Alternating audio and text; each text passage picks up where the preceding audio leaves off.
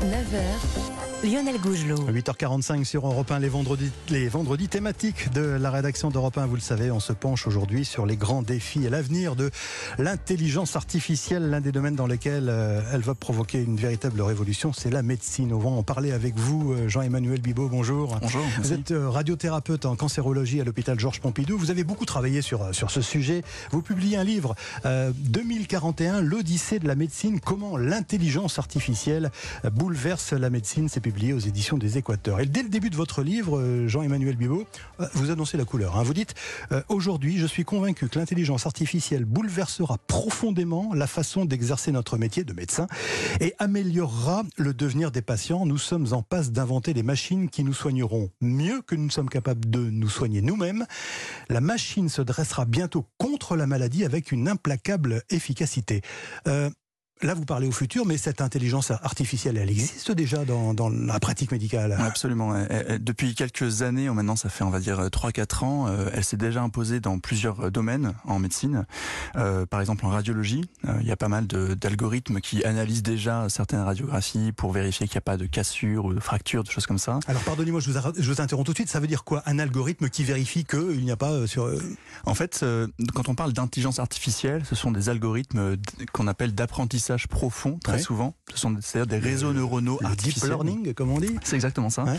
Ce sont les mêmes algorithmes qu'on a sur euh, Facebook ou sur Google pour faire de la reconnaissance d'objets sur des images ou de visages quand Ouais. on met les, les noms de ses amis sur les photos. Et donc ces algorithmes-là sont utilisés cette fois-ci pour euh, vérifier par exemple qu'il n'y ait pas de fracture ou qu'il n'y ait pas de d'infection pulmonaire ou pas euh, d'épanchement, de choses comme ça. Et en quoi c'est plus efficace que l'œil humain sur une IRM Alors c'est c'est intéressant parce qu'en fait c'est ça peut être plus rapide, c'est quasi instantané, et puis ça permet parfois de ne pas passer à côté de petites choses sur lesquelles euh, l'œil humain n'aurait pas forcément tilté entre guillemets. Mhm. Et donc ça permet d'attirer l'attention du radiologue parce qu'il faut quand même savoir qu'à l'heure actuelle, tout ce qui est fait par l'IA est toujours vérifié ensuite par euh, un radiologue ou un, un médecin humain entre guillemets. Donc ça, ça existe déjà en ce moment euh, Absolument, dans, et- dans et- les centres hospitaliers. Absolument, et c'est déjà même utilisé pour faire certains traitements en radiothérapie par exemple. On a déjà des algorithmes qui vont aider à faire le ciblage de la tumeur qu'on va traiter par le rayon. Et, euh, et en fait, on passe maintenant d'un ciblage qui prenait parfois plusieurs heures à faire manuellement à maintenant 2 à 3 minutes qui est fait par l'algorithme et qui est toujours ensuite vérifié par l'humain, mais ça nous fait gagner beaucoup beaucoup de temps. Euh, là, on est au stade, dans l'exemple que vous nous donnez, de, du diagnostic, mais il n'y a pas que le diagnostic qui va être amélioré par euh, l'intelligence artificielle. Il y a la prévention, il y a le, le traitement. euh, Exactement, oui. En fait, quand on utilise de l'IA euh, en médecine, on peut faire soit ce que l'humain sait faire, donc c'est typiquement de la perception, donc de la radiologie ou de l'analyse de biopsie, comme on l'a dit, mais on peut aussi faire de la prédiction. Et donc euh, la prédiction, ça va être euh, la capacité à euh, savoir euh, l'évolution d'une maladie ou alors le risque de développer une maladie. Et donc on peut, si on connaît ce risque, adapter éventuellement bah, des mesures de dépistage ou euh, changer des comportements pour éviter euh, la maladie avant qu'elle n'apparaisse.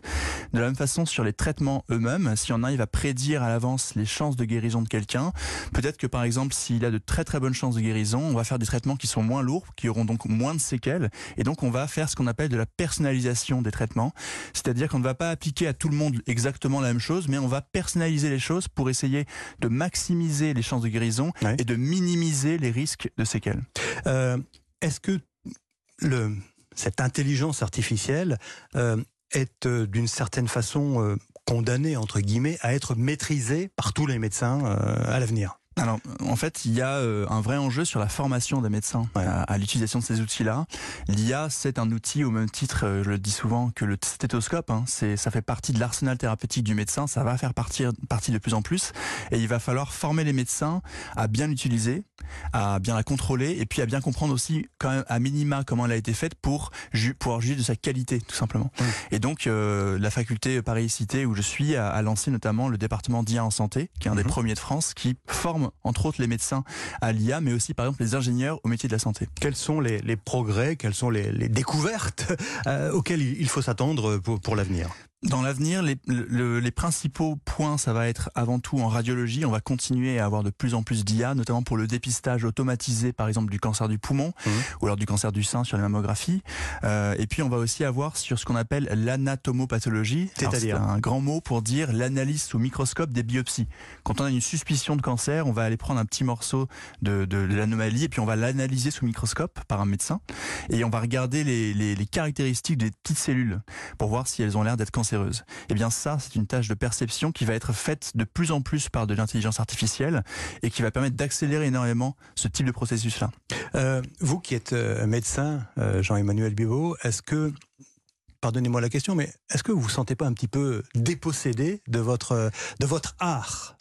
Alors, c'est vrai qu'il y avait cette question un petit peu de la réticence, on hmm. va dire, des, des médecins, il y a encore, je pense, 10-15 ans, peut-être un peu moins on sent véritablement que cette réticence, elle est en train de disparaître. Euh, dès qu'on parle d'IA maintenant à l'hôpital, tout le monde parce qu'il y a des résultats concrets, il y a des, euh, résultats très concrets, et les médecins euh, sentent bien que l'IA est, développée pour le bénéfice du patient. Et en fait, bien entendu, le, but d'un médecin, c'est de guérir le plus possible ses patients.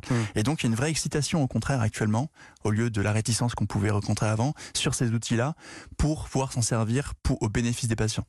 Oui, et, mais comment, comment le médecin que vous êtes, alors vous, vous êtes convaincu, mais comment les, les confrères peut-être euh, peuvent-ils être convaincus finalement de euh, la perspicacité, euh, de la pertinence d'un diagnostic par intelligence artificielle? Il peut toujours y avoir une zone d'ombre, une incertitude. Absolument. Alors ça, c'est vraiment un, thème très très important en IA, particulièrement appliqué à la médecine. C'est le fait qu'on puisse faire confiance ou pas à ce qui est fait par l'algorithme. Mm. Très souvent, c'est difficile de faire confiance parce que l'algorithme l'algorithme vous donne une réponse ou un diagnostic, mais ne vous donne pas les raisons pour lesquelles il a pris cette décision, par exemple. Et ça, c'est un vrai problème. Hmm. Maintenant, on a des méthodologies qui, ça fait plusieurs années, euh, qu'on appelle des méthodologies d'interprétabilité, c'est-à-dire que l'algorithme, l'IA, vous donne le résultat, mais aussi les raisons pour lesquelles il pense qu'il y a un, tel ou tel diagnostic. Hmm. Et donc, le médecin peut juger de la pertinence de ces raisons-là, par exemple, pour voir si ça correspond à son intuition médicale. Et donc on a déjà des outils qui permettent de aller un peu au-delà de ces problématiques-là. Alors maintenant, moi je me mets du côté du point de vue du patient. Est-ce que là aussi, euh, c'est pas euh, source de réticence, d'interrogation? Moi-même, en tant que patient, est-ce que je fais plus confiance à la machine sous intelligence artificielle plutôt qu'au médecin que je connais, avec lequel j'ai une relation de confiance et dont j'ai euh, la certitude qu'il a euh, les capacités pour traiter la, maladie dont, je suis atteint. Absolument. Alors ça, c'est aussi quelque chose qui est en train de, vraiment beaucoup évoluer. Euh, les gens sont en train de comprendre que l'IA ne va pas remplacer le médecin totalement. Je pense que c'est pas le but du mmh. tout. Euh, c'est pas le but des chercheurs qui travaillent sur ces thématiques-là l'IA va devenir en, outil et, et, paradoxalement en fait va renforcer la relation humaine entre le médecin et son patient parce que tous les actes techniques donc dont on a parlé hein, sur la, radiologie, la radiothérapie, etc., vont être faits de plus en plus de façon automatisée, et donc ça va libérer du temps pour la consultation, pour euh, la relation médecin-patient. Et donc au contraire, ce qu'on va voir, alors qu'on s'attendait un peu à l'inverse, en réalité, on va voir, et ça a été montré dans pas mal de, de papiers faits par des équipes qui s'intéressent à cette thématique-là, probablement que l'aspect humain de la médecine va paradoxalement va être très renforcé. Ah bon Parce que la, toute la technique va être diminuée dans l'emploi du temps, on va dire, du médecin. Mhm. Euh, mais il, restera donc cette, euh, comment dirais-je, cette relation de, confiance euh, ah bah, obligatoire. elle, est, elle, est, elle est essentielle. Évidemment qu'on ne peut pas imaginer qu'un patient soit intégralement traité, entre guillemets, hein, par mhm. une intelligence artificielle. mais je, je, prends aussi souvent cet exemple-là, qui est un peu caricatural, mais qui donne quand même une idée. Imaginons qu'en 2041, justement, on ait un système chirurgical automatisé qui vous donne d'excellentes chances de guérison, ouais. 95%, et qu'à côté, vous savez que le chirurgien, alors je prends l'exemple de la chirurgie, mais ça mm. peut être d'autres exemples, mm. que le chirurgien humain donne de moins bons résultats, par exemple 80%, je pense qu'on est tous d'accord, moi le premier, que j'aurais tendance à choisir la machine pour être certain qu'elle va me donner les meilleures chances. C'est comme ça qui va se poser les questions. C'est comme dans tout, ce sont les résultats qui euh, finalement euh, accréditeront le, la, comment dirais-je, le, le, système quoi, d'une certaine façon. Euh, L'intelligence artificielle, euh, Jean-Emmanuel Bibot, euh, ce sont euh, des logiciels, des algorithmes, des programmes, que sais-je, pardonnez-moi si je n'utilise pas les, termes très précis. tout ça, ça coûte cher? Alors, En fait, pour équiper les, services des, hôpitaux. Alors, à créer, paradoxalement, ça ne coûte pas très très cher parce que ça coûte du temps en fait de, calculateur grosso modo, mhm. et puis du temps humain pour les faire parce que c'est pas de la magie. Hein. Derrière, il y a beaucoup de recherches, beaucoup d'humains qui les font. Euh, euh, par contre, c'est vrai que pour équiper les hôpitaux, ça, a un certain coût, et je pense que ce coût, euh, on l'a vu pour d'autres techniques, va diminuer avec le temps plus les techniques vont se généraliser, plus les prix vont baisser. Mmh. Donc à l'heure actuelle, c'est encore relativement cher, mais euh, je pense que d'ici 5-10 ans, ça va se généraliser. Et puis il va y avoir des mécanismes de remboursement qui vont être mis euh, en place par les CPM, etc. Mmh. Et, donc euh, les choses vont se démocratiser, c'est indubitable. Mais je vous pose la question parce que vous êtes bien placé pour le savoir, j'imagine. L'hôpital français, le système hospitalier français est en crise. Est-ce que les, est-ce que les comptes sociaux peuvent se permettre d'investir massivement dans cette, dans les différents outils de, de l'intelligence artificielle pour euh, améliorer les, les, diagnostics, la prévention et les traitements. Alors je pense qu'ils le peuvent et surtout ils le doivent. Mmh. Pourquoi? Parce que comme on l'a expliqué, euh, prenons l'exemple des scanners thoraciques, donc scanners des poumons pour voir si vous avez un cancer du poumon. Oui. À l'heure actuelle, il faut que le radiologue lise les 500 coupes de scanners et ça lui prend énormément de temps. Et, et donc euh, c'est un peu un peu un problème. Il est préférable d'avoir une IA qui va pouvoir le faire de façon plus rapide et ensuite le radiologue va pouvoir le faire lui-même aussi de mhm. façon beaucoup plus rapide. Et donc ça va libérer du temps de médecin. Et donc ça va, il va falloir repenser la façon dont on attribue les ressources financières et, et aussi les ressources de temps, d'organisation de, de l'hôpital entre autres. Donc non seulement je pense qu'ils doivent, ils peuvent, mais surtout ils doivent parce qu'en fait en réalité ça va libérer du temps médical pour d'autres choses. Par contre, ce qu'il faut pas faire, c'est que on se dise ah bah j'ai acheté mon système d'IA donc j'ai pas besoin de d'employer plus de médecins. Oui. Ça, c'est le gros risque à mon avis, c'est-à-dire qu'on se dise oui, il faut que, pas que la machine besoin. l'homme. Voilà. En fait, c'est pas ça qu'il va falloir faire. Il va falloir acheter euh, ces systèmes-là, avoir plus de temps pour les médecins, pour qu'ils voient plus de patients et, mieux les patients.